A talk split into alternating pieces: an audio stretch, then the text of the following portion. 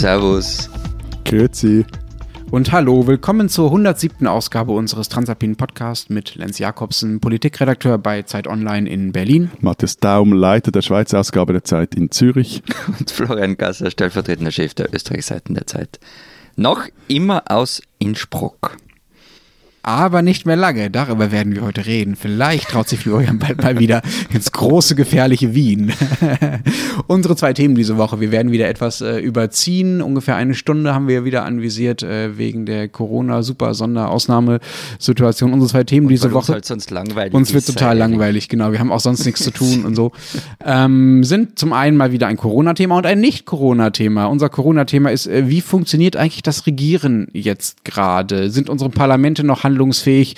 Kann es eigentlich sein, dass überall gerade die Regierungen gewinnen an Zutrauen und die Opposition verliert? Und was bedeutet das eigentlich? Brauchen wir überhaupt noch Parlamente in der Corona-Zeit? Und unser zweites Thema ist, man kann dann raten, auf welchen Wunsch das zurückgeht, Flaggenkunde und Heraldik. Habt ihr eigentlich gesehen, dass ich mich extra in Schale geworfen habe für unser B-Thema? Ja. Ähm, Ich bin beeindruckt. Ist es ein Hockeydress, oder? Oder Volleyball-Dress? Ein Fußballdress, ein Fußballdress mit Unterschrift. Warte, warte. Hm. Könnt ihr es lesen? Wladimir Petkovic. Matthias, wir kennen uns jetzt seit Ja. einem Jahrzehnt. Und du glaubst wirklich, dass du mich mit dem Autogramm eines Fußballers irgendwie beeindrucken kannst? Eines Fußballnationaltrainers, bitte. ah ja, also Ich lass- dann, ich- ich lass nur die dann Chefs auf mein Shirt. Äh, Von wem war das jetzt ein Autogramm, Matthias? Wladimir Petkovic, Schweizer Nationaltrainer. Ein Schweizer, den man nicht kennen muss. Zumindest aus Florians Sicht. Also lass uns. Ähm, Hast du echt gut die Kurve gekriegt. ja, ja.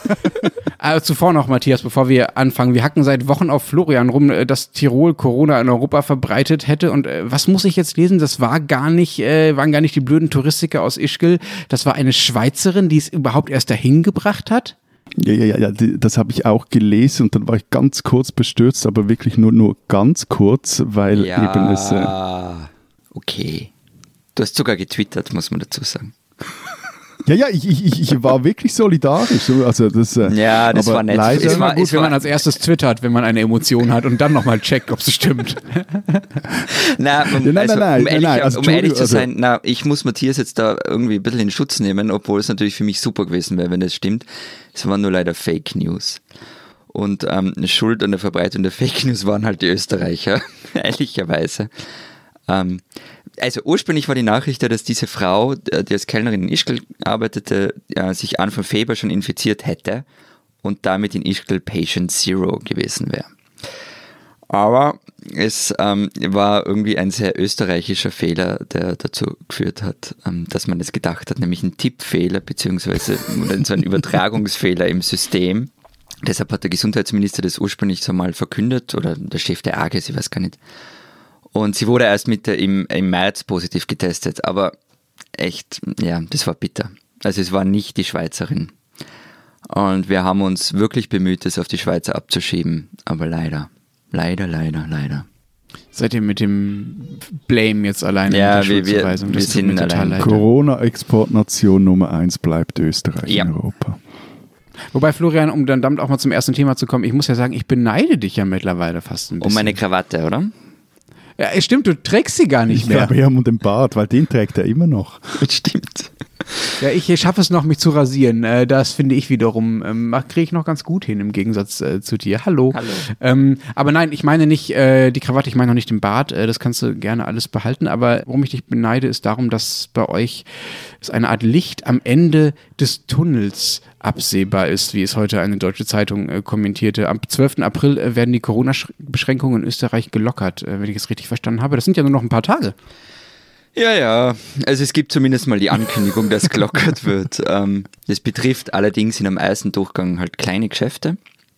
Und ab 1. Mai haben dann auch andere Geschäfte wieder offen. Aber ich meine, es ist halt Stand heute. Und ich meine, wenn, wenn wir halt was gelernt haben, dann ist es, dass sich echt viel ändern kann in wenigen Tagen. Es kann sich sogar was ändern zwischen unserer Podcast-Aufnahme und der Ausstrahlung vom Podcast. Auch das haben wir schon gelernt. Aber es kommt noch was dazu, was mich wirklich freut. Ab heute, also Dienstag, wenn wir aufnehmen, ist die Quarantäne für alle Tiroler Gemeinden aufgehoben. Und für uns gilt ab jetzt dann auch, was für den Rest Österreichs gilt. Wir dürfen nicht mehr nur ein paar hundert Meter um unseren Wohnort drum spazieren und ähm, auch die Gemeindegrenze dürfen wir wieder übertreten. Es war jetzt gegen Ende nämlich schon recht übel.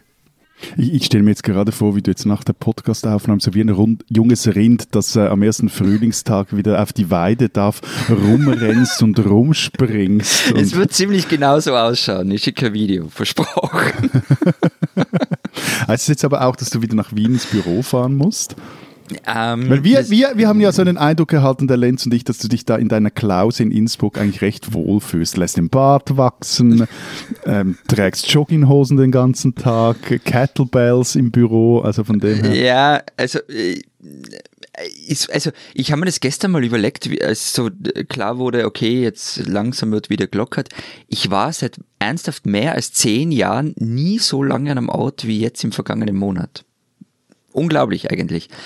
Aber was ich nicht weiß, ist jetzt, wie es genau weitergeht. Ähm, es ist, also es ist klar, es werden ein paar Einschränkungen aufgehoben. Du darfst, du sollst zwar schon daheim bleiben, aber du darfst natürlich für die Arbeit raus. Ähm, ob ich jetzt aber zum Beispiel nach Wien fahren sollte, also ich könnte schon argumentieren, dass ich da beruflich hin muss, aber dann sitze ich halt in Wien isoliert rum im Büro und in meiner Wohnung. Äh, es ist halt dann auch nicht so toll. Hm. Derjenige, der das bei euch entschieden hat und äh, auch deutschlandweit verkündet hat, er war Montagabend sogar in einem ARD Extra, in einem Interview, euer äh, Wunderkanzler Sebastian Kurz ist ja da ganz schön schnell in allem. Ne? Mal ganz abgesehen davon, dass ihm das jetzt noch ganz schön um die Ohren fliegen kann, wenn sich das alles als zu früh rausstellt. Du hast ja schon darauf hingewiesen, dass es äh, sehr schnell gehen kann und sich innerhalb von wenigen Tagen die Dinge auch wieder ändern können. Äh, Finde ich schon bemerkenswert, dass er das quasi alleine machen kann. So wirkt es zumindest. Man hat zumindest aus der D Distanz den Eindruck, dass alle anderen äh, Regierungsmitglieder, aber auch äh, das Parlament da nicht mehr wirklich eine Rolle spielt und da eigentlich nicht mehr wirklich mitentscheiden können.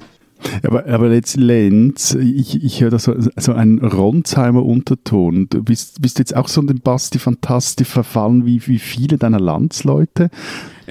Überhaupt nicht. Ich versuche nur zu beschreiben, äh, dass Kurz natürlich äh, auch aus deutscher Sicht jetzt als derjenige angesehen wird, der am schnellsten handelt. Und ob man das gut oder schlecht findet, ist eine andere Frage, aber er ist halt derjenige, der vorprescht und Ja, der, der damit ja, auch ja, ziemlich. Ja, ja, ja. Also, ähm, kurz zu dem einen, weil du gesagt hast, das kann ihm um die Ohren fliegen.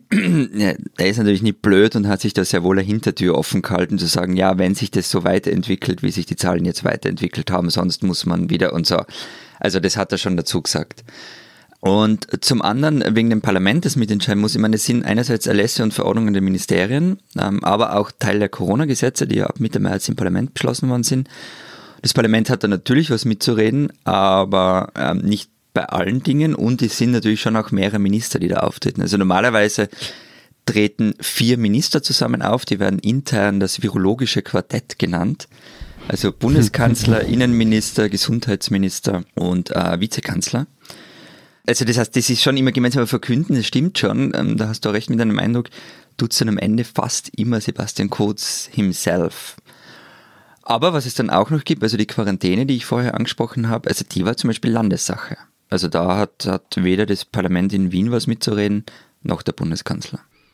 Du hast uns Ende vergangener Woche so ein Bild von Sebastian Kurz mit Mundschutz im Parlament gezeigt. Und mal abgesehen davon, dass er auch da natürlich wieder der Erste sein musste, der ähm, mit, öffentlich mit Mundschutz rumläuft und damit irgendwie ein, ein Bild und ein Symbol in die Welt setzt, habe ich mich schon gefragt, wie das denn gerade bei euch überhaupt so abläuft, diese Parlamentssitzung. Bei uns ist die letzte jetzt schon, ich glaube, so drei, vier Wochen her. Die war, glaube ich, in der vorletzten Märzwoche. wie hält man denn da jetzt im Parlament Abstand zueinander ein? Das ist ja ganz schön eng eigentlich. Man sitzt ja da jetzt nicht auf, auf fünf Metern Abstand eigentlich. Ist das nicht auch ein Verstoß gegen das Versammlungsverbot, das ja eigentlich in euren Ländern auch gilt? Das Verbot von Versammlungen weiß ich ehrlich gesagt gar nicht. Ähm, ist sicher irgendwann einmal irgendwo gestanden ähm, und vielleicht Also, gibt es uns. Im Übrigen, darf da nur kurz, also bei uns war das genau so eine Diskussion mit den Versammlungen und dann ha- haben wir gesagt, das seien keine Versammlungen, das sei nicht mit gemeint. Okay. Äh, Ich, also das, ja, ähm, weiß ich nicht, vielleicht kann das einer unserer Hörerinnen und Hörer beantworten. Ähm, oder ich google es dann selber nach. Aber grundsätzlich, also bei uns gibt es Sitzungen des Nationalrats ähm, und die Parteien haben sich darauf geeinigt, dass nur 96 Abgeordnete da sein werden. Das ist etwas mehr als die Hälfte, reicht für Verfassungsänderungen. Und es sollen halt die Leute so kommen, dass sich die Mehrheitsverhältnisse nicht ändern. Also, weil das wäre ja sonst auch wieder gemein. Dann kreuzt irgendwie die Opposition in voller Stärke auf, die Regierung aber nicht und äh, die Koalition hat plötzlich keine Mehrheit mehr. Auch blöd. Und dadurch, dass es leider so wenig Abgeordnete sind, kann man halt ordentlich Abstand halten. Und der größte Teil der Abgeordneten ist ja mit Mundschutz aufgetaucht. Und manche haben ihn dann natürlich irgendwie falsch aufgesetzt und blöd damit herumhantiert. Ähm, es gab schon ein paar ganz gute Bilder. Und es gab doch auch so einen Plexiglas-Spuckschutz rund ums Ja, Rednerpult, habe ich gesehen. Genau, ja, ja. Aber ich meine, immerhin, euer Ta äh, Parlament tagt noch. Also bei uns haben sich, das habe ich glaube ich erzählt mal, der Nationalen Ständerat, die haben die, die Session abgebrochen wegen Corona und auch in einigen Städten und Kantonen mussten die Ratssitzungen vertagt werden. Ähm, zum Beispiel jetzt hier in Zürich, da, da sitzen sich Kantons- bzw. Gemeinderat, die tagen im selben historischen Rathaus, wortwörtlich fast gegenseitig jeweils auf dem Schoß während den Ratssitzungen. Also das war, das ist schon im Normalzustand eigentlich zu eng und da war dann klar, dass das geht noch nicht mehr. Aber die Zürcher, die haben sich dann durchringen können, um in einer Messehalle so, ja, eigentlich recht zackig, einen, einen alternativen Parlamentssaal zu installieren. Die eidgenössischen Räte aber, die treffen sich jetzt erst wieder Anfang Mai zu einer Sondersession. Und ganz ehrlich, ich finde das höchst problematisch, weil, also muss ich vor Augen halten, unser Land wird zurzeit von einer fast allmächtigen Exekutive regiert und sonst läuft einfach demokratiepolitisch nichts. Genau, deshalb, und deshalb finde ich es halt ziemlich gut, dass bei uns der Nationalrat tagt, ähm, weil damit halt auch die Opposition eine Bühne hat, damit diese Themen diskutiert werden. Aber was man zum Beispiel von, von den österreichischen Abgeordneten gehört hat, nach, auch nach der letzten Sitzung jetzt, war, dass die Stimmung recht komisch ist. Und es mag jetzt total blöd klingen, aber wenn man drüber nachdenkt, dann macht es schon Sinn. Vor allem dieser, der, der informelle Teil hat glitten. Also, und der ist halt schon auch wichtig. Also rein zwischenmenschlich ist der wichtig, dass man mal mit Abgeordneten anderer Parteien rumsteht und sich austauscht, vielleicht ein wenig flüstert und also so auch vielleicht ähm, über Themen reden kann, ohne dass gleich alle zuhören. Und das fällt halt alles weg jetzt. Die, man bräuchte also so eine Art Parlamentarier-Hangout. Also Zum man trifft sich dann ja, nach, ja. der, nach, der, nach der Plenumssitzung nochmal bei Zoom für eine halbe Stunde und trinkt nochmal ein Bier oder einen Kaffee zusammen. Ich habe jetzt eher so. an Houseparty gedacht, oder wie heißt diese Software?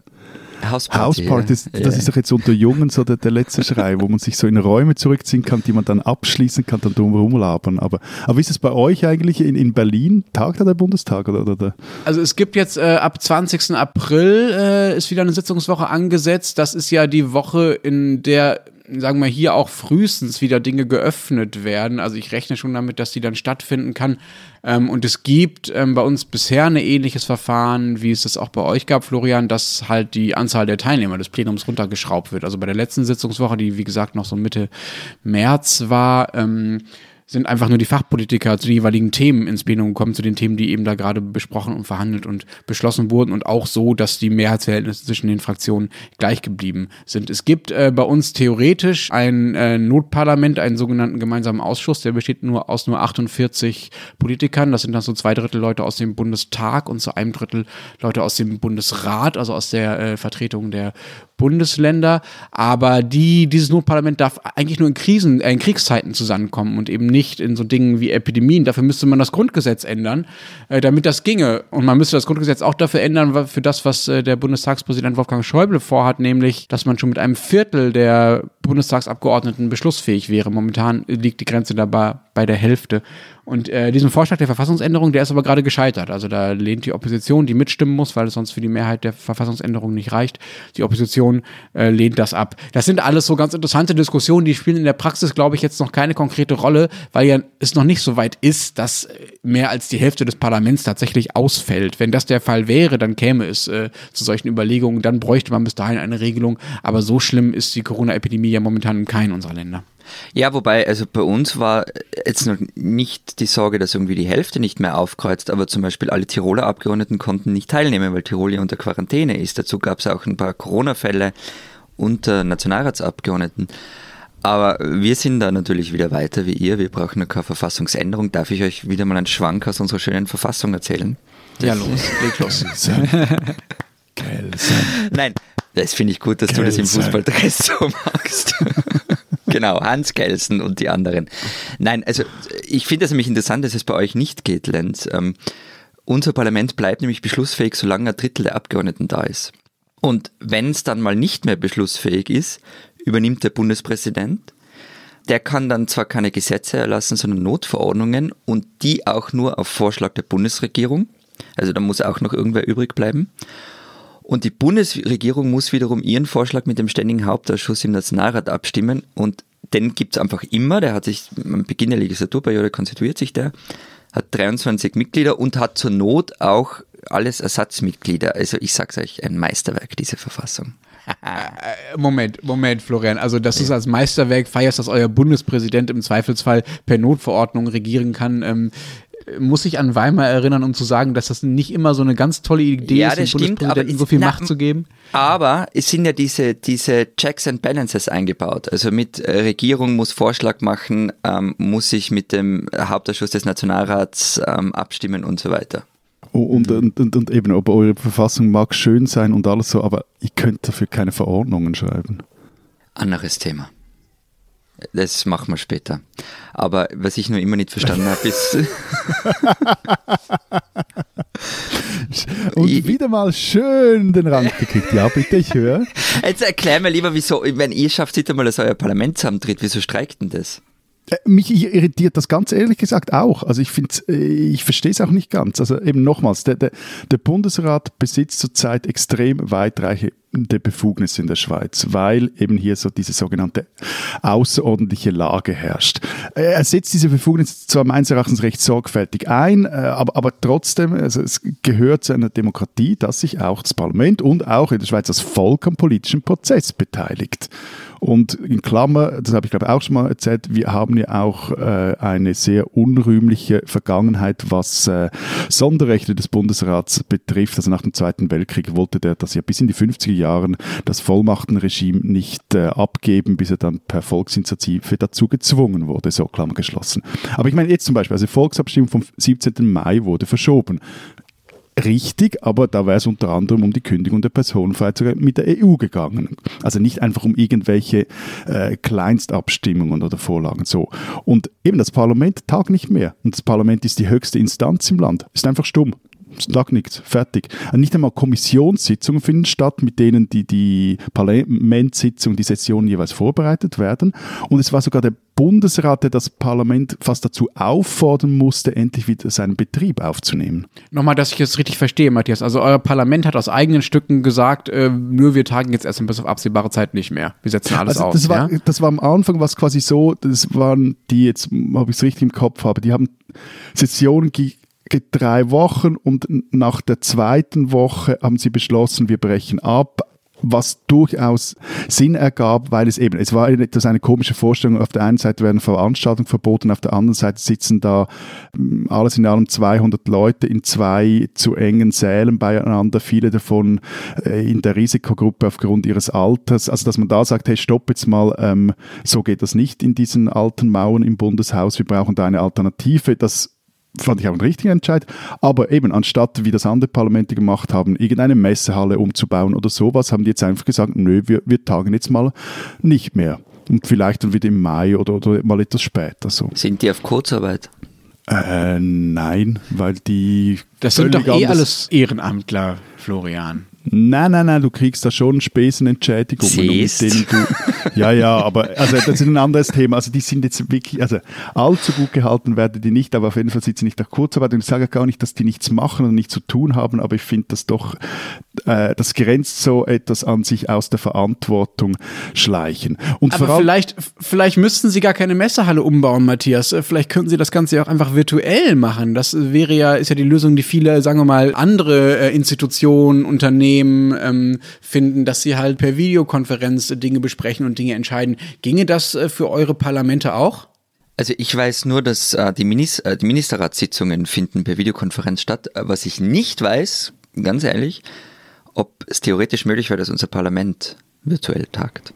Na, wenn das Herr Gelsen vor wie viel äh, Jahrzehnten nicht vorhergesehen hat, dann bin ich aber schwer was enttäuscht von ist ihm. eine Verfassung wert, die nicht Die Videokonferenzen nicht mit Zoom kalkuliert. Anfang des 20. Jahrhunderts. Also das pff, Jules Verne hat die Reise zum Mond vorausgesagt. Also Herr Gelsen, mindestens Videokonferenzparlament. Nein, also wie ich unsere, unser Parlament kenne, äh, nein, können sie definitiv nicht. Also der Ständerat, der hat sich ja sogar bis 2014 gegen ein elektronisches Abstimmungssystem gewehrt. So, Haben also wir aber noch immer Kante. nicht. Es gibt bei uns auch keins. Also ihr seid da Avantgarde, Matthias. Oh Mann. Ich will einmal uns irgendwie etwas, äh, egal, also ist ja wurscht, nicht äh, fortschrittlich darstellen und dann äh, unterbietet ihr uns wieder. Nein, und ein SVP-Nationalrat und der gleichzeitig auch IT-Unternehmer ist, der hat dazu in der NZZ sehr treffend gesagt, Zitat, wir befinden uns diesbezüglich in der Steinzeit.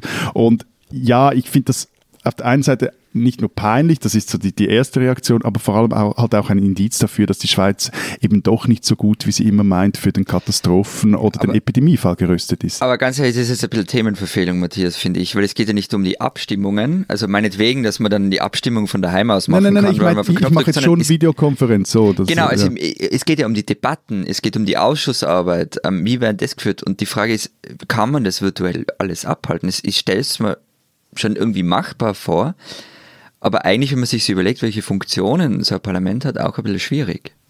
Ja, ja, also jetzt klingst du schon wie ein Nationalrat, der sich. Äh, es gibt ja immer 100 Gründe dagegen und es geht ja aber nicht darum, ob man generell ein virtuelles Parlament braucht. Das fände ich auch Quatsch. Aber wir reden, was in einem Krisenfall passiert und dass man da zumindest diese Möglichkeit hätte heute, fände ich eigentlich angebracht. Und sorry, also wenn wir chaotischen Journalisten es schaffen, eine Wochenzeitung oder ein Online-Portal fast ganz aus dem Homeoffice zu produzieren, dann kann auch ein Parlament oder können zumindest seine Kommissionen virtuell tagen. Nein, ich meine, ich finde den Vergleich super. Also wir machen eine Zeitung, dann werdet ihr wohl einen Staat regieren können per Videokonferenz. Mal ganz abgesehen davon, mal ganz abgesehen davon, äh, dass äh, ich wirklich niemandem zeigen möchte, wie die Videokonferenzen mit, sagen wir, mehr als zehn Teilnehmern bei der Zeit ablaufen. Da gibt es auch sehr schöne Beispiele von Hallo, hört ihr mich? Kann da bitte noch mal jemand sein Mikro aufmachen? Ah, ich habe hier Feedback-Schleifen. Ah, du bist aber eingefroren. Wie, wer will jetzt was sagen? Nein, nicht. Ach, du bist erst.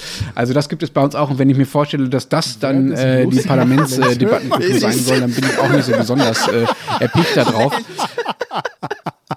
Während du dich gerade über Videokonferenzen lustig machst, ist dein Mikrofon ausgefallen und wir hören dich nicht. Nein! Jetzt bist du wieder da. Hört ihr mich wieder? Ja. Jetzt hören wir dich. Okay, also ich habe mich gerade über Videokonferenzen lustig gemacht und erzählt, dass auch bei der Zeit. Ab und zu, ab und zu mal das Mikro ausfällt, Leute Feedback-Schleifen haben oder sich gegenseitig nicht hören und ich mir wirklich nicht vorstellen kann, dass äh, das äh, die Plenarkulturdebatte ist, äh, die ich mir äh, wünsche und dass es ja auch noch sicherheitstechnische Bedenken äh, dazu gibt äh, gegen so ein E-Parlament. Ne? Also da gibt es Abstimmungs, also wenn es dann um Abstimmung geht zumindest, äh, müssen diese Abstimmungen ja quasi unhackbar sein, was äh, nicht so ganz einfach ist, wenn die Leute sich an verschiedenen Orten befinden und nicht auf ein internes Netz äh, zurückgreifen können, sondern irgendwie äh, Teil eines allgemeineren Internets sind. Also da gibt es durchaus, äh, sagen wir mal, datenschutzrechtliche und auch sicherheitstechnische Bedenken, die äh, für mich zumindest dagegen sprechen würden, jetzt alles erstmal online zu machen. Also ich, ich tue mir jetzt echt schwer, dir recht zu geben, Lenz. Aber es stimmt, also äh, du hast recht. Ähm, und eben, das ist nicht so trivial, wie man sich halt oft vorstellt. Also, weil du Zoom erwähnt hast, man braucht sich ja nur die Debatten darüber anzuschauen. Ähm, Zoom wird von vorn bis hinten gehackt, weil es einfach nie dafür vorgesehen war, ähm, dass es so zur Anwendung kommt, wie es jetzt zur Anwendung kommt. Und ich meine, das britische ähm, äh, Kabinett hat getagt per Zoom und der britische Premier, dem wir natürlich gute Besserung wünschen, hat nichts Besseres zu tun, als ein Screenshot von der Kabinettssitzung zu twittern, inklusive Session-ID. Und ich meine, wer wollte, hätte mit echt wenig Aufwand direkt in diese Regierungssitzung mit ihm reinplatzen können.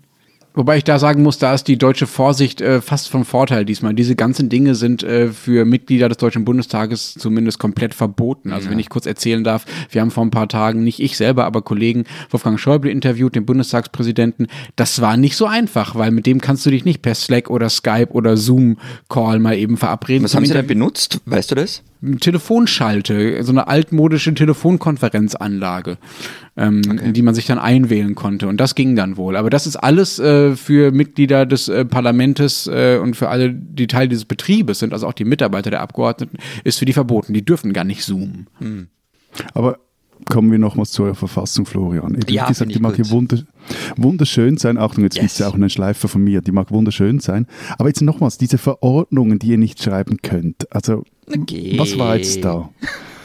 Ja, wir haben es nicht vergessen, erzähl Ja, mal. nein, nein, nein, wir kommen da zurück. Also jetzt der Ostererlass, klingelt Du meinst da? den Ostererlass, oder? Ja, den meine ich, genau den. Ja, das hat doch irgendwie keiner verstanden, oder? Also du dürftest uns jetzt äh, zu dir nach Hause einladen. Also wir dürften zu dir kommen, aber du dürftest nicht mit uns spazieren gehen. Also wir müssten dann bei dir alle zusammen im Arbeitszimmer hocken und uns dürfte auch niemand sehen. Oder erklär noch mal, was, also was ist jetzt an Ostern anders als sonst? Ja, das war jetzt ein bisschen bitter. gell? Also das Gesundheitsministerium hat einen Erlass angekündigt am Anfang vergangenes Wochenende. Und da hieß es, dass man sich in Privatwohnungen privat treffen darf, wenn nicht mehr als fünf Leute da sind. Ähm, Das hat natürlich dazu geführt, weil ähm, es ist jetzt wunderschönes Wetter in dieser Karwoche. Und es hat eben dazu geführt, dass alle gleich eine Osterfamilienfeier geplant haben. Und vor allem war diese Ankündigung halt das echt krasse Gegenteil von allem, was bis jetzt gegolten hat. Und gleichzeitig wäre es aber weiterhin verboten gewesen, dass man sich im Freien trifft. Also es wird ja auch ordentlich gestraft. Und ja, also der, der Erlass war einfach ein riesiger Fehler, ist er rasch zurückgenommen worden und war äh, echt ein gigantischer Schnitzer von der Regierung. Und man merkt, ähm, dass halt diese, diese PR-Maschine langsam ein bisschen ins Stottern gerät. Sie haben ja zum Beispiel auch schon diese Maskenpflicht, habt ihr vielleicht mitgekriegt, die es jetzt in Österreich für Supermärkte gibt, oder? Die wurde angekündigt für den 1. April und dann mussten sie die verschieben, weil es einfach nicht genügend Masken gab. Und ähm, dann hieß es ähm, ursprünglich, dass die Teile gratis sein sollen und jetzt muss man dafür bezahlen. Also es gibt jetzt immer öfter solche Schnitzer und das kann schon noch zu einem Problem werden.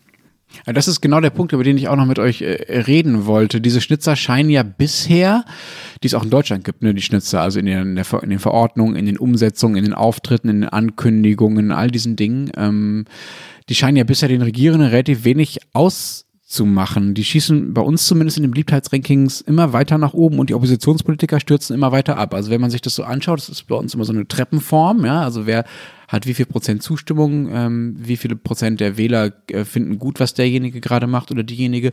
Da sind bei uns Markus Söder, der bayerische Ministerpräsident, ganz oben, Angela Merkel natürlich, dann Jens Spahn, der Gesundheitsminister, aber auch diese ganzen anderen Krisenmanager, die es so gibt. Selbst Armin Laschet, der Ministerpräsident von Nordrhein-Westfalen, ist ja relativ oben mit dabei. Und alle anderen, die vielleicht vorher auch mal relativ beliebt waren, darunter zum Beispiel äh, Robert Habeck, der Grünen-Vorsitzende, aber auch die Grünen-Vorsitzende Annalena Baerbock oder der FDP-Chef Christian Lindner, die schmieren alle so ein bisschen nach unten ab. Ist das bei euch ähnlich? Ja, ist bei uns ähnlich. Äh, Ganz kurz noch was zu den Schnitzer. Also ich finde, so, also ich finde, es wird auch nicht gemacht, dass äh, den Politikern das sofort vorgehalten wird, ganz massiv.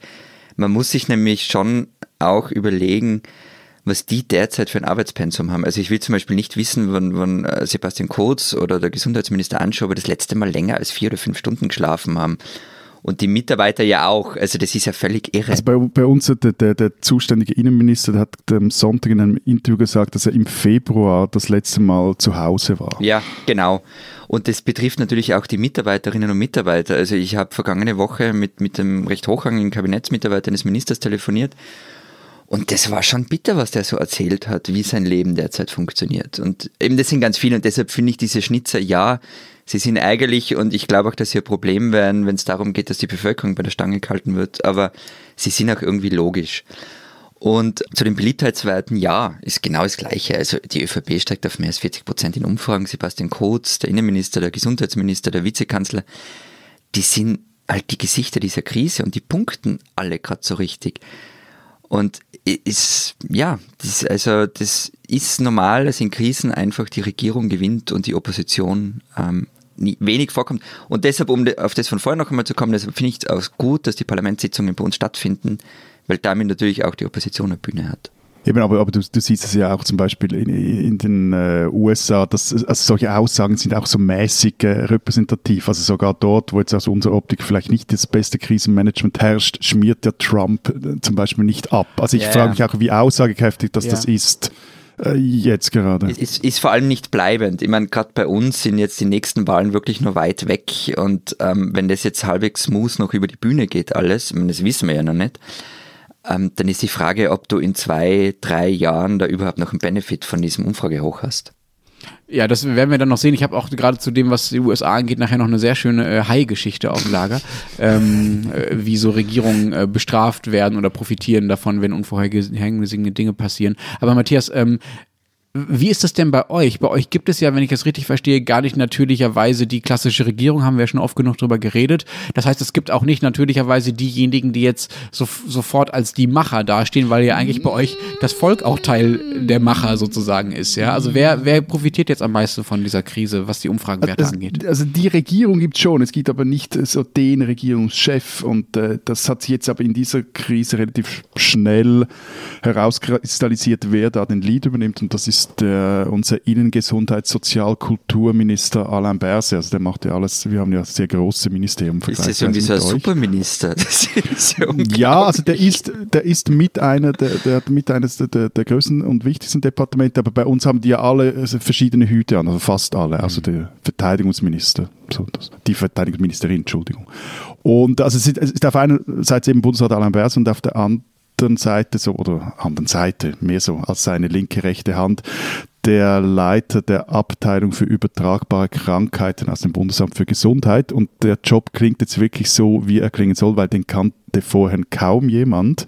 Das ist jetzt aber so das Gesicht der Krise, das ist ein gewisser Daniel Koch und die geben beide eigentlich recht gute Stories her. Also Koch, der ist jetzt eigentlich per 1. April pensioniert worden, ist jetzt aber weiter quasi Sonderbeauftragter für Corona. Hat man ein Bild von dem gesehen?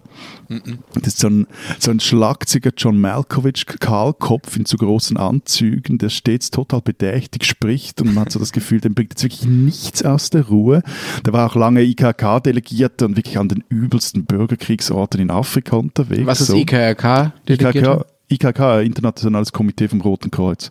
Ah. Ähm, und war da wirklich, also im Feld und an wirklich üblen Orten, also so Bürgerkriege mit abgehackten Händen und so, solche Sachen.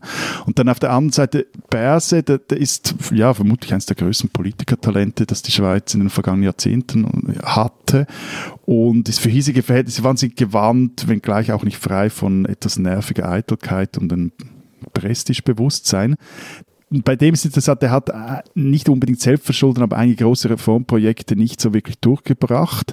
Der läuft nun aber, das muss man jetzt schon sagen, also weil er eben auch so dieses ähm, gegen außen tragen drauf hat, der läuft jetzt wirklich zu, zu großer Form auf. Und nach und nach jetzt übernehmen auch andere Bundesräte die Kommunikation gegen außen, allen voran hier die derzeitige Bundespräsidentin, das wechselt bei uns ja im Turnus, Simonetta Sommaruga. Was meint ihr, wie lange das anhält, dieses äh, neue Zutrauen in die Regierenden?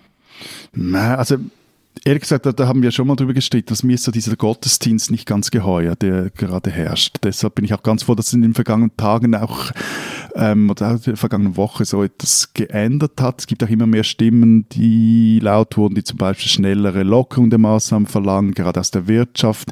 Die betonen zwar fast alle auch immer, dass sie hinter dem Bundesrat stehen, dass er schließlich entscheiden müsse. Aber nur schon dieser Widerspruch auch über Zeitungsinterviews, äh, Radiointerviews oder Fernsehdebatten, dieser Widerspruch scheint mir gerade in so einer Situation extrem wichtig. Also sonst schleicht sich auch so eine Gehorsamshaltung ein und äh, bei der sich dann auch der Einzelne aus der Verantwortung schleicht und alle Entscheidungen in die Hände eben so eines gütigen Allmächtigen legen will. Das ist nicht nur, finde ich, in der Demokratie unwürdig, sondern auch sehr gefährlich. Ja, wobei, ähm, das es bei uns auch und ich finde es auch total wichtig, also dass auch von Experten so, so Einsprüche kommen, Leute, diese Maßnahmen, diese Maßnahmen, das halten wir aus unserer Sicht, aus diesen und jenen Gründen für nicht sinnvoll. Ähm, weil du gesagt hast, wie, lange das Zutrauen noch hält. Also ich habe voll von den Schnitzern gesprochen, die der Regierung in der Kommunikation passiert sind. Also ich, trotz allem, was ich vorhin gesagt habe, Arbeitspensum und es ist verständlich, dass denen sowas auch mal passiert, es sollte nur nicht öfter geschehen, weil es kann echt in die Hose gehen. Und es gibt halt so einen Punkt, der langsam für Unmut sorgt. Ähm, und zwar, das sind diese horrenden Strafen, die ausgesprochen werden. Also ich kenne mittlerweile niemanden mehr, der nicht in seinem Umfeld schon jemanden hat, der, der nicht gestraft wurde, weil er irgendwo spazieren ging, weil er von der Parkbank saß oder sonst was. Und dazu kommen halt so, so, so Demütigungen, dass du auf der Straße vor, vor Polizisten beweisen musst, dass die Frau oder der Mann neben dir auch wirklich dein Partner ist. Also das, glaube ich, das wird nicht sehr lange gut gehen. Also es war, was muss es Liebesbeweise in der Innsbrucker Innenstadt äh, vorlegen? Irgendwie knutschen Sie mal und zeigen Sie, dass Sie wirklich zusammengehören? Oder ja, also? also es gibt, es gibt nur, das ist nur anekdotisch belegbar derzeit, also das sollte man dann vielleicht irgendwann auch mal richtig ausrecherchieren, aber es gibt halt so seltsame Geschichten, wo nach die Adressen gefragt worden ist, also wo, wo wohnt ihr gemeinsam oder wenn du deinen Freund besuchst und gesagt wird, ja, wo wohnt er denn, welche Adresse, also welche Hausnummer, welches Stockwerk, dann habe ich eine Geschichte gelesen, wo ein Paar die Chatverläufe auf Facebook herzeigt hat, den Polizisten zu sagen, ja, wir sind schon relativ lang sogar ein Paar. Also ist, ja, das geht schon noch, aber ich glaube nicht, dass es lang gut geht und die Strafen sind halt echt hoch. Also 600 Euro für Spazierengehen ist schon Was? happig, ja, ja. Beim Eis, also in Innsbruck war es jetzt so, also seit heute ist es ja alles gelockert, wenn du zu weit weg spazieren gehst, dann zahlst also Strafandrohung beim ersten Mal 600 Euro und beim, beim zweiten Mal mehr als 3000 Euro. Wow, das ist, Und Radfahren am Forstweg mehr als 1000 Euro und solche Sachen. Und das ist halt nicht so cool auf Dauer. Ja, ja. Aber ähm, würde mich auch mal interessieren, wie viel Geld da am Ende bei rumkommt und was mit diesem Geld dann äh, passiert, dass Aber der mich Staat da würde so jetzt vor allem diese eingetrieben hat. Hai-Geschichte interessieren. Ach, die Hai-Geschichte, stimmt. Ja, danke, dass ihr mich daran erinnert. Also, die Geschichte von Woodrow Wilson und den Haien. Genau. Kennt ihr Genau. die schon? Nee, ja, ne? Du hast sie gespoilert bei unserem Ich Livestream auf Facebook. eben das, also das sollte man, wenn wir das öfter machen, aufhören, irgendwie die besten Geschichten da gleich rauszuschießen. aber sie ist so gut, wir wollen sie gleich nochmals hören, lieber Lenz. Bitte. Okay, also, wir schreiben den Hochsommer 1916, ein besonders heißer Sommer an der Ostküste der USA in New Jersey. Und in den niedrigen Gewässern am Strand tauchen plötzlich Haie auf.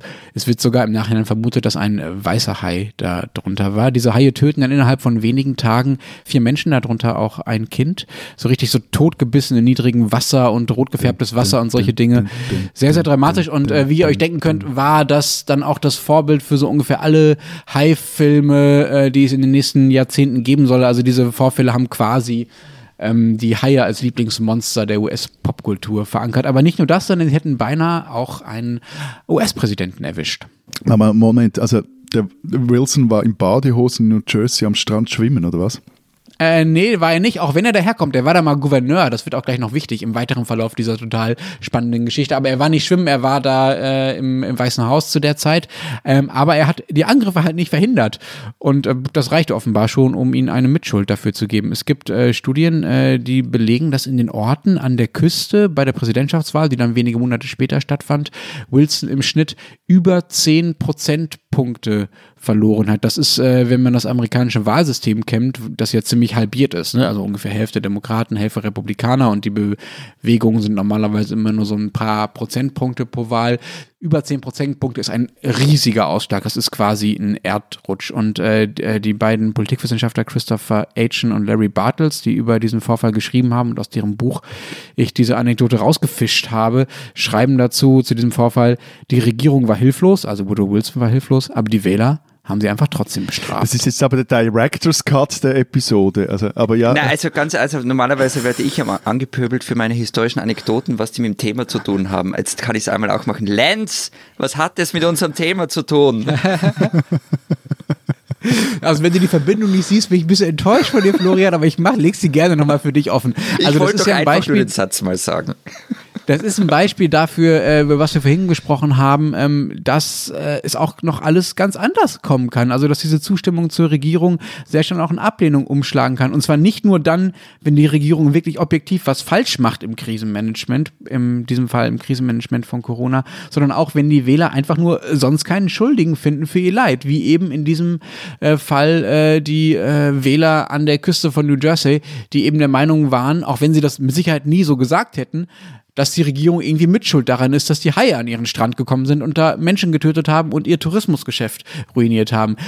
Kein Präsident der Welt hätte das verhindern können. Aber, und das ist das Spannende an diesem Buch, von dem ich gerade schon gesprochen habe, ist das nicht das einzige Beispiel dafür, dass die Wähler die Regierenden dafür strafen, wenn ihnen was Schlimmes passiert. Und zwar egal, ob die Regierung was dafür kann oder nicht. Die so Forscher haben sich einfach mal alle Hochwasser und alle Dürren angeguckt, die es im ganzen 20. Jahrhundert in den USA gab, also von 1900 bis 2000. Und haben sich angeschaut, wie in den jeweiligen Regionen, wo es Hochwasser oder Dürre gab, bei den nächsten Wahlen die Partei des jeweiligen US-Präsidenten abgeschnitten hat und haben herausgefunden, dass fast immer, in fast allen Fällen, da geht es wirklich um Dutzende von Dürren und Hochwasser, in fast allen Fällen die Partei des jeweiligen Präsidenten abgestraft wurde. Das heißt, äh, die Wähler machen die Regierenden für das Übel in der Welt verantwortlich, egal ob die was dafür können oder nicht. Und Coronavirus ist ein ziemlich großes Übel in dieser Welt und es kann durchaus noch darauf hinauslaufen, dass wenn die ganzen negativen Konsequenzen dieser Krise, vor allen Dingen die wirtschaftlichen, die Arbeitslosigkeit, wenn all diese Dinge, wenn das erstmal richtig greift,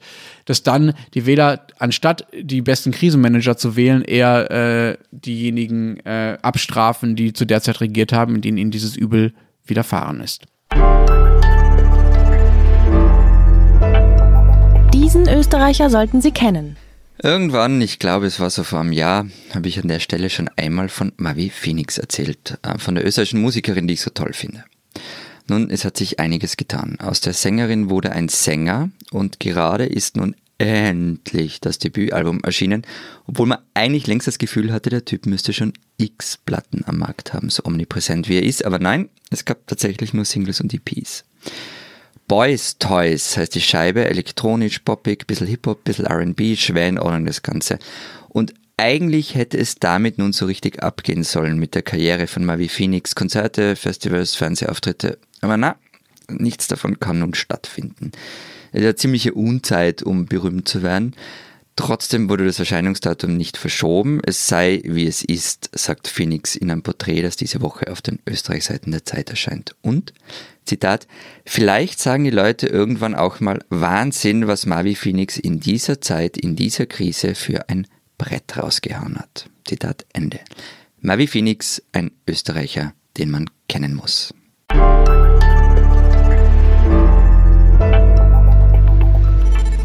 Unser zweites Thema diese Woche, Flaggenkunde und Heraldik. Florian, äh, du bist jetzt mal wieder in der schönen Situation, dass du uns erstmal begründen musst, warum wir überhaupt über dieses völlig abseitige Thema reden. Ist das äh, Corona-Eskapismus? Äh, ähm, ich weiß, äh, mir ist bewusst, dass dieses Thema nach mir riecht. Und zwar so richtig. Das kann, das kann irgendwie nur von mir kommen, glauben wahrscheinlich alle. Aber es stimmt nicht in dem Fall. Ich kann nichts dafür. Das war Hörerwunsch, ernsthaft. Und ähm, kam eine E-Mail, weiß nicht wann das war. Und eine der Fragen, die drin stand, war, ähm, die treibt mich auch um, weil Sheldon Cooper hat sie in Fun with Flags äh, nie beantwortet. Was? Hast du nie Big Bang Theory geschaut? Doch, doch, aber, aber, aber wieso uh, Fun, das ist eine, eine, Folge, heißt Fun with Na, Flags, Sheldon Cooper hatte in Big Bang Theory eine YouTube-Serie, also der, der wird ja YouTuber irgendwann und macht zusammen mit Amy Farrah Fowler ähm, die Serie Fun with Flags und erklärt Flaggen. Aber was er Okay. nie getan hat, war zu erklären, und der Hörer hat es eben auch nachgefragt, warum ist die Schweizer Flagge eigentlich quadratisch? Okay, also jetzt muss, bin ich in der Situation, dass ich Sheldon Cooper was erklären muss. danke, danke, danke dafür. ich weiß nicht, ob ich mich jetzt fürchten soll vor seiner Klugscheißer-Rache oder mich gebauchpinselt fühlen soll. Also warum ist sie jetzt quadratisch? Weil so im Wappenschutzgesetz von 2017 steht, Artikel 3, Zitat, die Schweizer Fahne zeigt ein Schweizer Kreuz in einem quadratischen Feld. Das ist eine deutsche Antwort. Das ist äh, so eine Antwort, würde ich mir von Lenz erwarten. Das steht in der Verordnung. Hey. Das gehört so. Im Wappenschutzgesetz, Ja. nicht Verordnung. Nee, und historisch gesehen so, weil das ursprünglich ein Militärzeichen ist. Und die waren quadratisch. Und dann hat man es so gelassen, und zwar schon im 19. Jahrhundert hat man das mal festgehalten, äh, auch bei der, wieder 1815, dann bei der Bundesstaatsgründung 1848. Und so hat sich das nach und nach eingebürgert, außer jemand will sich bis heute nicht dran halten, dieses elendige Olympische Komitee.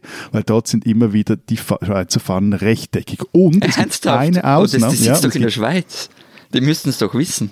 Ja gut, die, äh, andere Geschichte.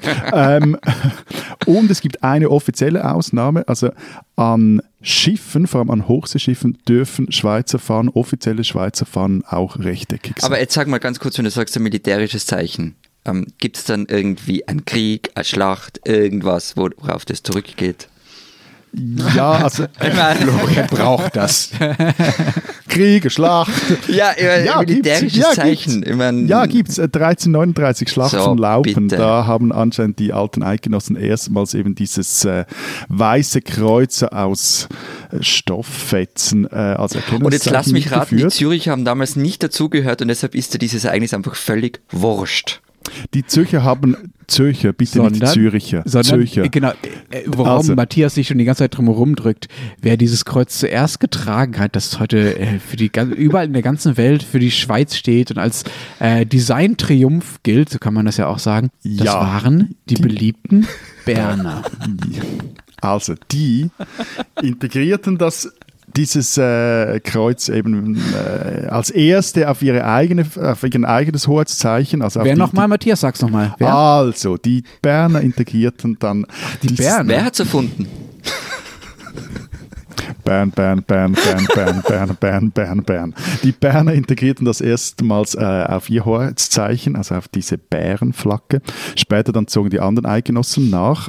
Und ja, die Zürcher gehörten 1339 noch nicht zur Eidgenossenschaft. Die schlossen mit ihr erst 1351, also die Reichsstadt Zürich, schloss dann einen ewigen Bund. So. Das ist Okay. die Geschichte. Okay. Das war schon eine ganz, eine ganz Nimm gute Geschichte. Und ähm, ich finde es ja auch schön, dass wir uns in, im zweiten Thema äh, dieser Sendung einfach mal lustige Geschichten erzählen. Aber ähm, warum das Ganze irgendeine Form von Relevanz hat, also warum es dafür auch so einen schön akademisierten lateinischen Fachbegriff gibt namens Heraldik, äh, Florian, und was das Ganze überhaupt soll und ob das überhaupt eine Wissenschaft ist oder nicht, das habe ich exakt immer noch nicht verstanden. Also warum, warum brauchen wir das Zeugs? Was, was ist Heraldik? Was soll das? Warum ist es überhaupt ist irgendwie ja die relevant? Wappenkunde, Äh, nicht die Flaggenkunde, aber okay. Aber ist es echt dein Ernst, die Frage? Also komm Ja. jetzt erklär, nicht daran lung- rumeiern, erklären. Okay. Also ich muss ja vorab gestehen, mir geht's bei Heraldik wahrscheinlich ähnlich, wie, wie es Matthias in seinem Lateinstudium gegangen ist. Also mir ist es furchtbar auf die Nerven gegangen, ähm, auch die Prüfungen, irgendwelche Wappen anschauen und dann irgendwo links oben ein Detail erkennen und zuordnen. Stopp, du hast Heraldikprüfungen abgelegt tatsächlich? Ja, ein Geschichtestudium, das war Teil davon. Äh, Beschreib mal genau, wie läuft das ab? Also in dem Fall war es halt, das war eine Übung und es war halt so, dass wir einen Zettel gekriegt haben mit den Wappen drauf und wir haben das Wappen beschreiben müssen und dann so, so Daumen mal Pi einordnen. Oh, ich sehe da einen Vogel und da hat es einen Baum. Also nicht Gedichtinterpretation, sondern äh, äh, Flaggeninterpretation. Wappen, Wappeninterpretation. Wappeninterpretation, ja. Ja, ja, genau. Genau, und, und äh, eben auf diese Wappen schauen und dann erkennt man irgendwo links oben ein Detail, muss das zuordnen. Äh, Ich fand das alles mühsam, aber ich, ich habe ja auch jetzt für diese Sendung und, und davor ab und an kommt dann das Thema über den Weg und es- sie sind schon auch eine ziemlich coole Quelle für ganz verschiedene Dinge, also was weiß ich, für Rechtsgeschichte, für Sozialgeschichte, auch für Kunstgeschichte manchmal. Also es kann schon was. Du meinst so, du meinst sowas wie äh, Hammer und Sichel als äh, Symbol des Arbeiter- und Bauernstaats, sowas, ja? ja, das ist jetzt halt schon ein sehr banales Beispiel, aber die Richtung, Ja, die Richtung ich, stimmt. bin, ich bin neu im Spiel. Die Richtung stimmt, die Richtung stimmt. Ähm, aber diese, diese Wappen kommen ja aus dem Mittelalter und da kann man auch einen Bezug dann zur Gegenwart herstellen. Also sie kommen aus der Zeit, als äh, Ritter plötzlich in ihren eisernen Rüstungen verschwunden sind. Und es ist dann halt ziemlich schwierig geworden, irgendwie Freund von Feind zu unterscheiden. Also wem haut man jetzt äh, eine auf den Deckel und wem besser nicht? es ist, und es ist so wie, man kann es vielleicht vergleichen mit Polizisten so in Riot Gear. Ähm, die man Oder, ja- oder mit den Österreichern, wie zum Beispiel eurem netten Bundeskanzler in den Atemschutzmasken. Ja, aber den erkennt man Ja, immer ja an der eigentlich- Frisur. Lenz. Ja, das stimmt, das stimmt. Frisur. Darf der Aber- eigentlich noch zum, Entschuldigung, völlig off-topic, Ja. aber darf der noch zum Friseur? Ähm, ich werde eine Anfrage an das Bundeskanzleramt äh, schicken. Ich glaube, die freuen sich ähm, darüber, dass sie mal wieder was zu tun kriegen, ähm, wie das mit dem Friseur für unseren Bundeskanzler. Gut, also können wir das in einer Woche beantworten. Aber es wundert mich tatsächlich, dass äh, Sebastian Kurz keine Öster, kein Österreich-Wappen auf seiner Atemschutzmaske drauf hat. Wir haben diese Woche eine, Atem eine Schutzmaske mit äh, Österreich-Fahne im Blatt abgedruckt übrigens. Also die kann er sich dann ja ausschneiden und umhängen. Ähm, aber eben, ich finde es eine sehr schöne Idee, also dass wir das alle so das eigene Wappen auf der Atemschutzmaske tragen. Was könnte da unser Wappen Was ist sein? denn das Gasser-Wappen? Ja, keine Ahnung. Weiß ich nicht. Aber ein Beispiel, um auf, um auf das eigentlich auf die Heraldik zurückzukommen, wozu die Quellen sind. Also ich habe ein Beispiel gefunden, das mir sehr gut gefallen hat. Da kann man so diesen nach außen getragenen Puritanismus ein bisschen darstellen, ähm, je höher der Adel nämlich ist. Es gab in, in Österreich die Familie Putterer. Ähm, die starb 1759 aus ähm, und deren Wappen war in Gold mit einem schwarzen Schrägbalken belegt mit drei goldenen Butterwecken. Und am Helm war eine nackte Frau mit schwarzen Haaren, die in einem Butterfass mit einem Stab butterte. Und jetzt stieg dieses. Was bitte? Ja, jetzt ist der Lass, Butterstampfen. nein, lass, Butterstampfen. lass ihn ausreden, nicht unterbrechen, sonst dauert es noch länger. Das sagt der Richtige. Genau, na jedenfalls, ähm, diese Familie stieg zu Beginn des 18. Jahrhunderts in den Freiherrenstand auf. Die nackte Frau am Wappen hatte nun plötzlich einen Lendenschutz an. Ein Jahr später wurde die Familie in den Grafenstand erhoben und was passiert? Die Figur verschwindet. Frauen nackt oder halbnackt, das taugt halt nicht für das Wappen eines untadeligen Grafen. Ich finde es interessant, auch wenn Matthias es nicht interessant findet. Ich ich amüsiere mich bestens. Ich kipp fast vom Lachen von meinem Bürostuhl und frage mich jetzt einfach erstens, ihr seid ja protestantischer als wir, dass ihr da plötzlich nackte Frauen vom Wappen Na, wir sind verbannt? katholischer als ihr. Also dieser, dieser Puritanismus ist ja nur nach außen getragen. Es ist ja Bigotterie. Also die, die, die nackte Frau ist weg vom Wappen, dafür ist die nackte Frau wo? Das muss dann. Ah, heikel, heikel, heikel. Aber nee, noch- etwas anderes, noch etwas anderes. Du hast vorhin die Idee ins Spiel gebracht eines Gasserwappens. Ich habe mir jetzt bei dieser sehr interessanten historischen Ausführung über das äh, Familienwappen der Familie Putterer den einen oder anderen Gedanken gemacht, wie denn dein Wappen aussehen könnte. Mhm, bitte. Beleidigte Leberwurst auf blauem Grund. Aber mit Krawatte. Mit Krawatte, bitte, ja. Also ich, ich habe mir, ich, ähm, ich habe mir heute Entschuldigung, nein, nein, nein, nein, nein, nein, stopp, stopp, stopp, stopp, stopp, stopp, stopp, stopp. Nochmals. Bärtige beleidigte Leberwurst mit Krawatte auf blauem Grund. Okay.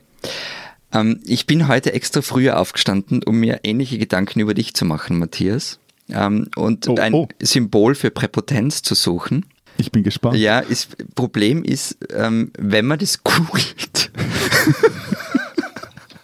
kommt, kommt ein protziges Wappen von Donald Trump daher, das auf den Golfwegen in seinem schottischen Golfresort drauf ist. Und dafür mag ich dich dann auch wieder zu gern, um dir das aufzudrücken. Du weißt ja, was jetzt kommen muss. Ja, no-name Dog. Jokes.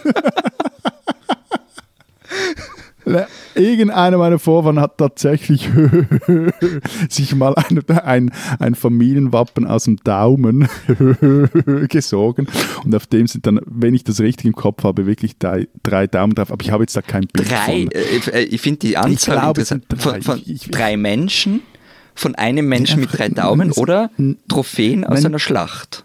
Nee, es ist nicht, so ein, So mit, ein, Da- nicht ein Daumen-Medusenhaupt oder sowas, sondern wirklich so drei, drei Thumbs up. Aber ich bin mir ehrlich gesagt nicht mehr ganz sicher. Ich muss das Okay, mal nochmals vielleicht können wir von der. Daumendynastie mal wieder zu den wirklich äh, wichtigen äh, Wappenfragen äh, kommen. Äh, Matthias hat ja schon äh, relativ unzureichend versucht zu erklären, wie sein, warum das Schweizer Wappen so Über- aussieht, wie es aussieht. nicht unzureichend. Ich habe Sheldon Ja, ja, ja. In den Äh, Senkel Florian, gestellt. sag Also du doch mal, zeig du doch mal, wie es richtig geht. Warum ist die österreichische, das österreichische Wappen rot-weiß-rot? Ähm, es geht zurück auf das Bindenschild der Babenberger. Bitte. Wie? Ja, aber was ist ein Bindenschild und wer sind die Babenberger? Wer bist du? Und wenn ja, wie viele oder wie?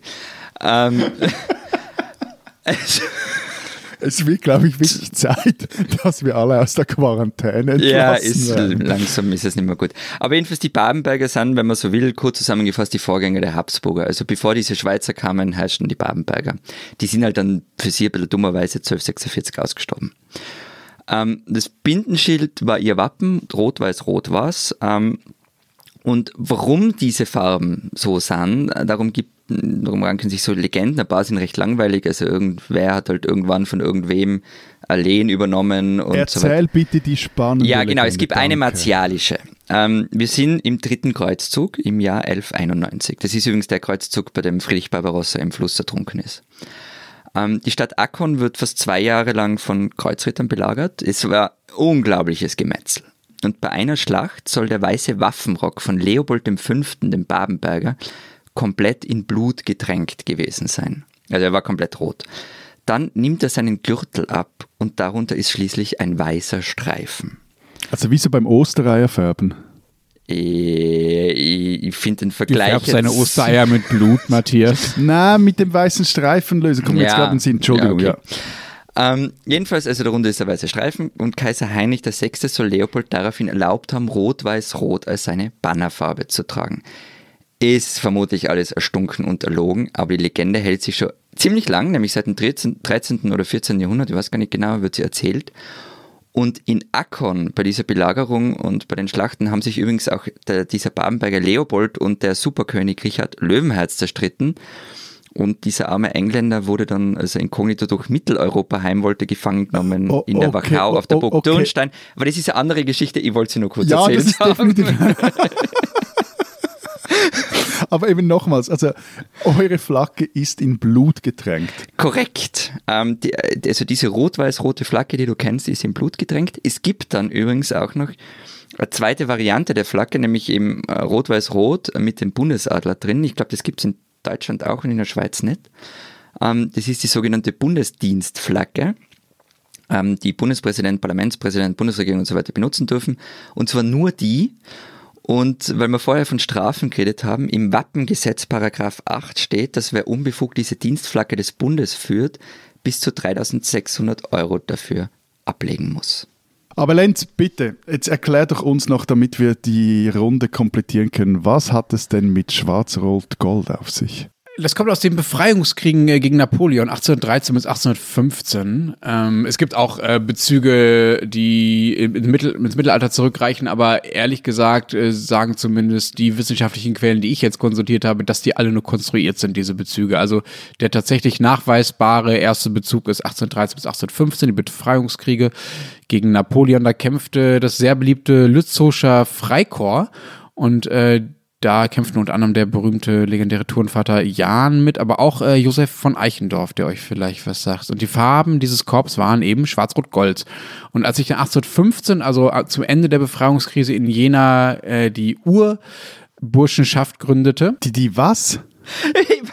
Du passt nie auf, wenn ich rede. Ich habe da schon total oft von der Ja, du erzählt. redest so viel. Also Auf diese Urbotschaft in Jena aufpassen. beziehen sich bis heute die deutsch-nationalen Botschaften in Österreich. Nur damit man da diesen Ah, Konnex okay. auch Also, Genau, also die Urburschenschaft, die besonders in Österreich dann sehr, sehr wichtig wurde. Ähm, das war ja damals ein Bund, der alle deutschen Studentenschaften zusammenführen wollte. Also die Idee war quasi eine deutsche Einheit herzustellen. Daraus wurde dann tatsächlich äh, später die Gruppe oder sagen wir der Impuls, der äh, 1848 zur äh, Märzrevolution führte. Und das war ja Deutschland war ja damals alles, das waren ja erst noch Kleinstaaten ne, vorher. Ähm, jedenfalls haben die die schwarz-rot-goldenen Farben übernommen und haben sich dann später bei den ähm, beim Hambacher Fest, das ein sehr wichtiges Element war auf dem Weg zur, zur ersten deutschen Einheit sozusagen und bei der Märzrevolution eben 1848 auch auf diese schwarz-rot-goldenen Fahnen bezogen und da wurde es dann auch 48 erstmals offiziell Lenz, Nationalflagge. Lenz, aber, aber was, ich, was ich wirklich ernsthaft nicht weiß, ist, warum diese Farben? Ja, äh, dass du das nicht weißt, das ist, äh, überrascht mich tatsächlich, aber es gibt auch keine besonders äh, tolle, schöne Blutbegründung wie bei euch, bitte, Florian. warum, das ist alles dann, dann hat sich die Frage, warum ich es nicht weiß, erübrigt. Ja, weil es keine schöne Geschichte ist. Also es gibt eine Reihe schwülstiger Begründungen, die alle ungefähr so gehen. Schwarz für die Knechtschaft unter Napoleon zum Beispiel oder sonst wem. Deutsche äh, Kleinstaaten waren ja öfter mal unter Knechtschaft. Und Rot für den Kampf und den Widerstand gegen diese Unterdrückung und die Knech- Knechtschaft. Und Gold dann für die Zeit danach, äh, wie es in einem äh, der vielen Schwarz-Rot-Gold-Lieder heißt, Gold als der heiligen Wahrheit Licht. Aber eine andere Erklärung ist äh, ehrlich gesagt einfacher und deshalb auch irgendwie besser. Dieses Lützowsche Korps, von dem ich am Anfang schon erzählt habe, das musste sich seine Uniform selbst machen, ja. Also es waren einfach Leute, die sind halt dann als Teil dieses Korps in den Kampf gezogen und haben halt ihre Klamotten von zu Hause mitgebracht. Und welche Farben haben die Klamotten, die man von zu Hause mitbringen kann, am ehesten? Am ehesten haben die schwarz. Da nimmt man jetzt nicht lila oder rot oder irgendwas abgefahrenes, sondern man nimmt halt schwarz. Die hatten also ein schwarzes Hemd an. So. Dazu hatten sie, das war die Regel in diesem Korb, goldene Messingknöpfe, weil halt Messingknöpfe zu der Zeit halt meistens Gold waren. Und dann gab es noch diese klassische äh, rote Farbe für die Aufschläge von Uniformen. Das war eigentlich damals normaler Usus. Und so kommen halt äh, die schwarz-rot-goldenen Uniformen von diesem Freikorps zustande. Und äh, das äh, hat sich dann halt so weit fortgesetzt, äh, dass es heute auf der deutschen äh, auf dem deutschen Wappen ist. Das klingt jetzt alles natürlich weniger nach äh, tausendjähriger Geschichte und äh, deutscher Romantik und all dem, äh, was da als Das Begründung auch gerne herangezogen wird für Schwarz, Rot, Gold, sondern mehr nach äh, ja, praktischer Profanität, Ja. äh, wie halt die Leute Dinge von zu Hause mitbringen. Aber ehrlich gesagt ist das ja in Deutschland äh, hinter dieser romantischen, aufgeblasenen Fassade recht oft so, wenn man mal genauer hinschaut, dass die Dinge ziemlich profan sind.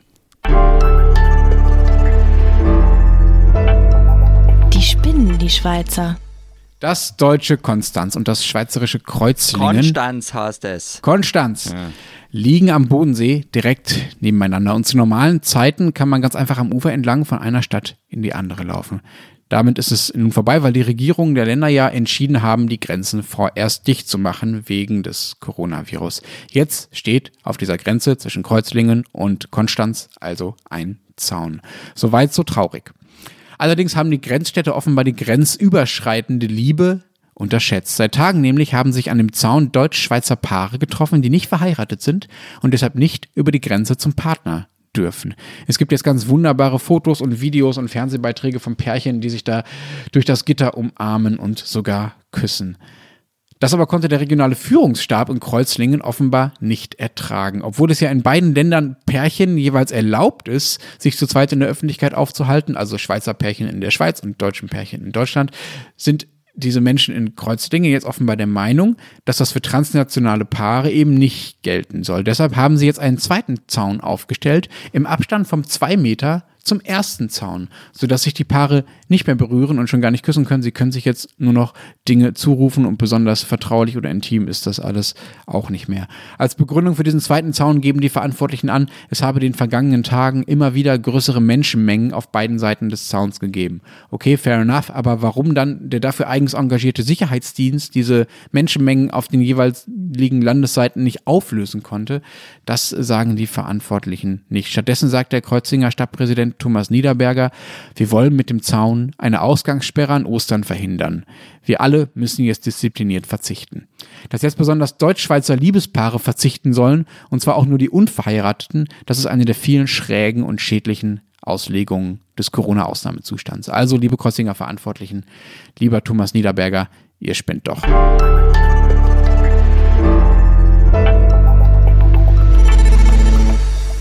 Das war's diese Woche mit unserem Transalpinen Podcast. Wir hören uns nächste Woche wieder. Wenn Sie wissen wollen, was bis dahin in Österreich und der Schweiz los ist, dann lesen Sie die gedruckten oder digitalen Ausgaben der Zeit Schweiz und der Zeit Österreich, in dem diese Woche was steht, liebe Kollegen. Wir haben ein historisches Stück von Joe Lang, ehemaliger Grüner Nationalrat und Historiker drin, der uns erklärt, wie immer bei Seuchen in der Schweiz diese auch politisch ausgenutzt wurden. Und wir haben ein Interview mit Alfred Weidinger, einem Museumsdirektor, einem österreichischen Museumsdirektor, der jetzt drei Jahre lang in Leipzig war und nach Linz zurückkommt. Und wir haben mit ihm über ostdeutsche Kunst, österreichische Kunst und Kunst im Allgemeinen gesprochen. Und wenn Sie wissen wollen, was in Deutschland so los ist, auch in Sachen Corona, lesen Sie natürlich den Rest der gedruckten Zeit oder Zeit online. Wir hören uns nächste Woche wieder. Bis dahin sagen wir Vielen Dank. Bleiben Sie gesund. und tschüss.